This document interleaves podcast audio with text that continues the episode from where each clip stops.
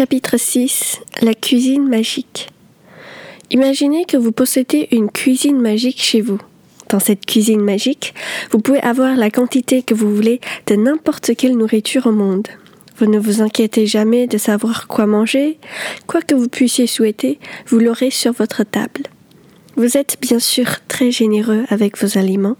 Vous en distribuez sans condition à chacun, sans attente de recevoir quelque chose en retour. Quels que soient vos visiteurs, vous les nourrissez par plaisir de partager vos ressources alimentaires. Votre maison est ainsi toujours pleine de gens qui viennent déguster votre cuisine magique. Puis un jour, quelqu'un frappe à votre porte, donnant une pizza dans les mains. Vous ouvrez et il vous regarde en disant Hé, tu as vu cette pizza? Je te la donne si tu me laisses contrôler ta vie, si tu fais exactement ce que je veux. Tu n'auras jamais faim, car je t'apporterai des pizzas tous les jours. Tout ce que tu as à faire, c'est être bon envers moi. Vous imaginez votre réaction? Dans votre propre cuisine, vous pouvez avoir la même pizza, voire une meilleure. Et cette personne vient chez vous et vous offre de la nourriture si vous faites exactement ce qu'elle veut. Voilà qui vous fait éclater de rire. Vous lui répondrez Non, merci. Je n'ai pas besoin de ta nourriture. J'en ai plein. Viens, toi, dans ma maison et mange ce que tu veux. Je ne te demande rien en échange, mais ne t'imagine pas que je vais faire ce que tu désires. Personne ne me manipulera pour de la nourriture. Imaginez maintenant la situation inverse. Plusieurs semaines se sont écoulées et vous n'avez rien mangé. Vous mourrez de faim, mais vous n'avez pas un sou pour vous acheter à manger.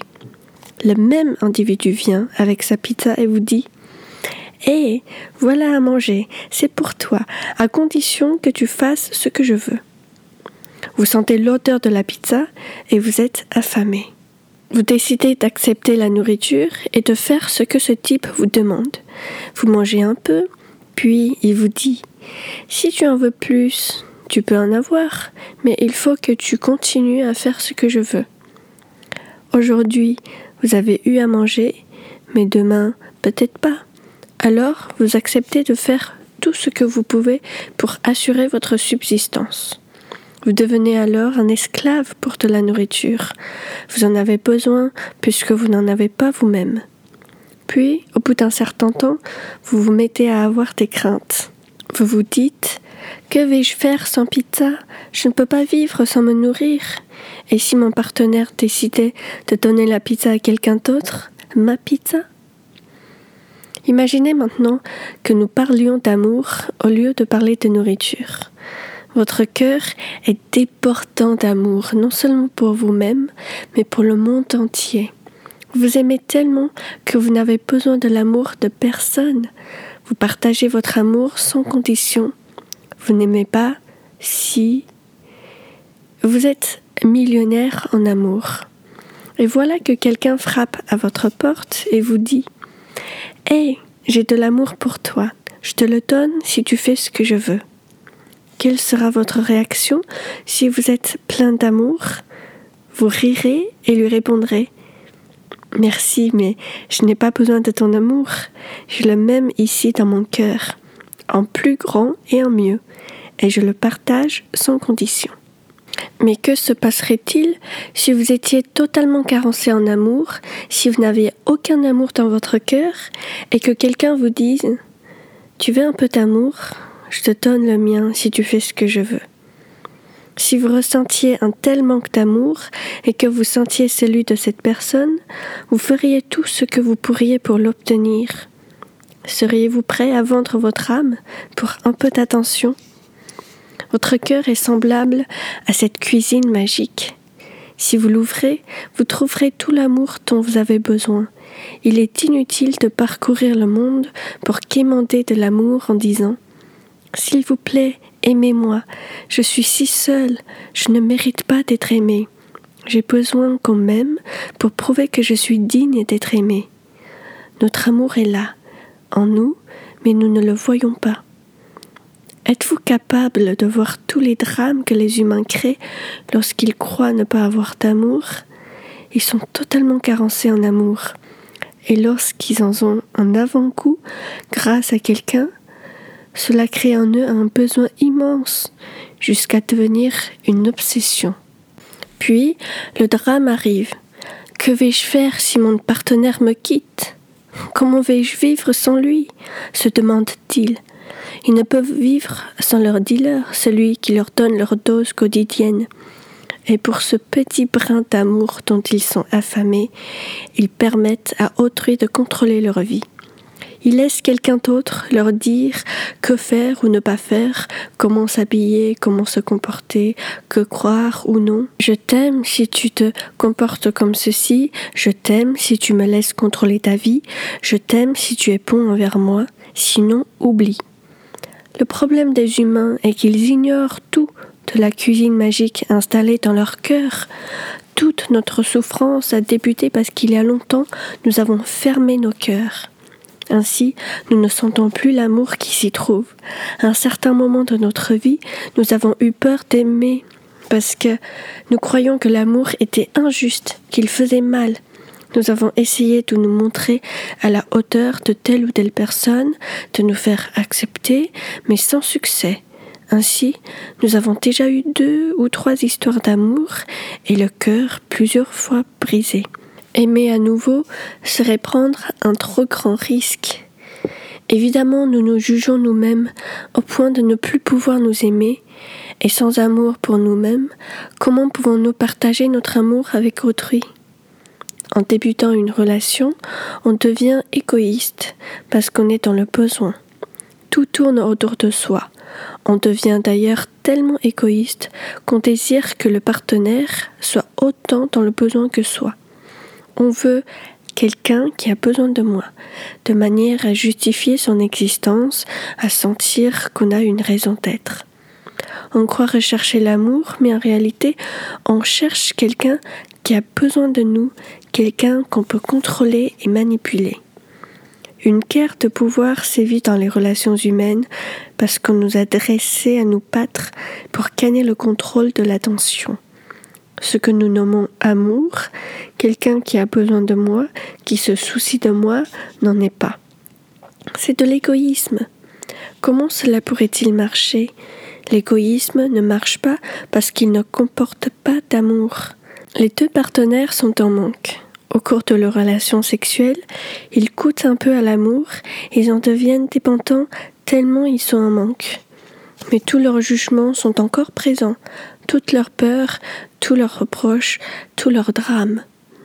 Alors, nous sollicitons des conseils sur l'amour et la sexualité. Tant de livres ont été écrits à ce propos, que l'on pourrait d'ailleurs tous intituler L'amour d'être sexuellement égoïste. L'intention est bonne, mais où est l'amour? Ces livres ne parlent pas de comment apprendre à aimer, mais il n'y a rien à apprendre sur l'amour. Tout est déjà inscrit dans nos gènes, dans notre nature. Nous n'avons rien à apprendre, sinon ce que nous inventons nous-mêmes dans ce monde d'illusions. Nous cherchons l'amour hors de nous, alors qu'il est présent tout autour de nous. L'amour est partout, mais nous n'avons pas Dieu pour le voir. Notre corps émotionnel n'est plus réglé sur sa fréquence. On a peur d'aimer car c'est devenu dangereux. La peur du rejet nous terrorise. On s'oblige d'être quelqu'un que l'on n'est pas, on s'efforce de se faire accepter par son partenaire alors qu'on ne s'accepte pas soi-même. Mais le problème n'est pas que notre partenaire nous rejette, c'est qu'on se rejette soi-même, parce qu'on n'est pas à la hauteur, parce que c'est ce que l'on croit. Le rejet de soi est le problème principal. Vous ne serez jamais à la hauteur puisque l'idée de perfection que vous cultivez est complètement fausse. C'est un concept faux qui n'est même pas réel, mais vous y croyez. Alors, faute d'être parfait, vous vous rejetez. Et votre niveau de rejet de soi dépend de la force avec laquelle les adultes ont réussi à briser votre intégrité. Au terme de la domestication, il ne s'agit plus d'être à la hauteur de l'opinion des autres, on n'est même plus à la hauteur par rapport à soi-même, car le grand juge est toujours là pour nous rappeler que nous ne sommes pas parfaits. Comme je l'ai dit précédemment, vous n'arrivez pas à vous pardonner de ne pas être ce que vous voudriez être. Et c'est cela le vrai problème. Si vous pouvez changer cet aspect, vous aurez réglé votre moitié de chacune de vos relations. Les autres moitiés ne vous concernent pas. Si vous dites à quelqu'un que vous l'aimez et qu'il vous répond Eh bien moi, je t'aime pas. Est-ce une raison de souffrir? Ce n'est pas parce que quelqu'un vous rejette que vous devez faire pareil avec vous-même. Si telle personne ne vous aime pas, une autre vous aimera. Il y a toujours quelqu'un d'autre. Et il est préférable d'être avec un partenaire qui veut être avec vous plutôt qu'avec un autre qui se sent obligé. Concentrez-vous sur la relation la plus merveilleuse que vous puissiez avoir, celle que vous avez avec vous-même. Il ne s'agit pas d'être égoïste, mais de s'aimer soi-même. Ce n'est pas la même chose. Vous êtes égoïste précisément parce que vous ne vous aimez pas. Plus vous vous aimez, plus l'amour se développera. Alors, lorsque vous débuterez une relation, ce ne sera pas par besoin d'être aimé, ce sera un choix. Vous pourrez choisir telle personne si vous le voulez et que vous voyez vraiment qui elle est. Lorsque vous n'avez pas besoin de son amour, vous n'avez plus à vous mentir. Vous êtes complet. Lorsque l'amour sort de vous, vous n'avez plus à en chercher de peur d'être seul. Lorsque vous avez tant d'amour pour vous-même, être seul n'est plus un problème. Vous êtes heureux d'être seul et vous appréciez aussi le partage. Si je vous aime et que nous sortons ensemble, est-ce que parce que nous voulons être jaloux l'un de l'autre, parce que j'ai besoin de vous contrôler ou vous de me contrôler? Si cela doit se passer ainsi, ce n'est pas drôle. Si je dois être critiqué ou jugé, si je dois me sentir mal, alors non, merci. Si c'est pour souffrir, autant rester seul.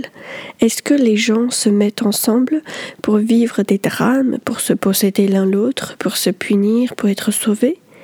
Est-ce vraiment là la raison d'être d'une relation? Bien sûr, tous ces choix coexistent, mais que cherchons-nous vraiment? Enfant, lorsqu'on a 5, 6 ou 7 ans, on est attiré par d'autres enfants, par envie de jouer et de s'amuser. On ne reste pas avec un autre enfant pour se battre ou se créer des ennuis. Cela peut arriver, mais ça ne dure pas longtemps. On ne fait que jouer et jouer. Lorsqu'on s'ennuie, on change de jeu, on change de règles, on ne cesse d'explorer.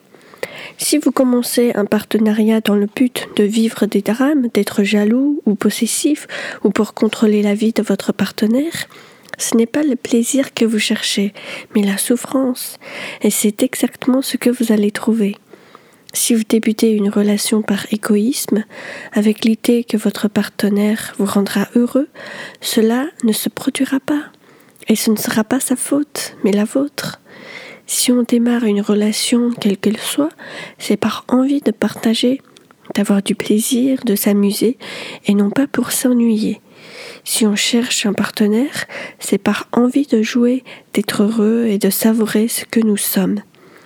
On ne choisit pas un partenaire qu'on prétend aimer pour ensuite déverser sur lui tous ses déchets et lui projeter toute sa jalousie, toute sa colère et tout son égoïsme. Comment quelqu'un peut-il vous dire je t'aime, puis vous maltraiter, abuser de vous, vous humilier et vous manquer de respect. Il peut prétendre vous aimer, mais est-ce vraiment de l'amour? Si nous aimons, nous voulons le meilleur pour ceux que nous aimons.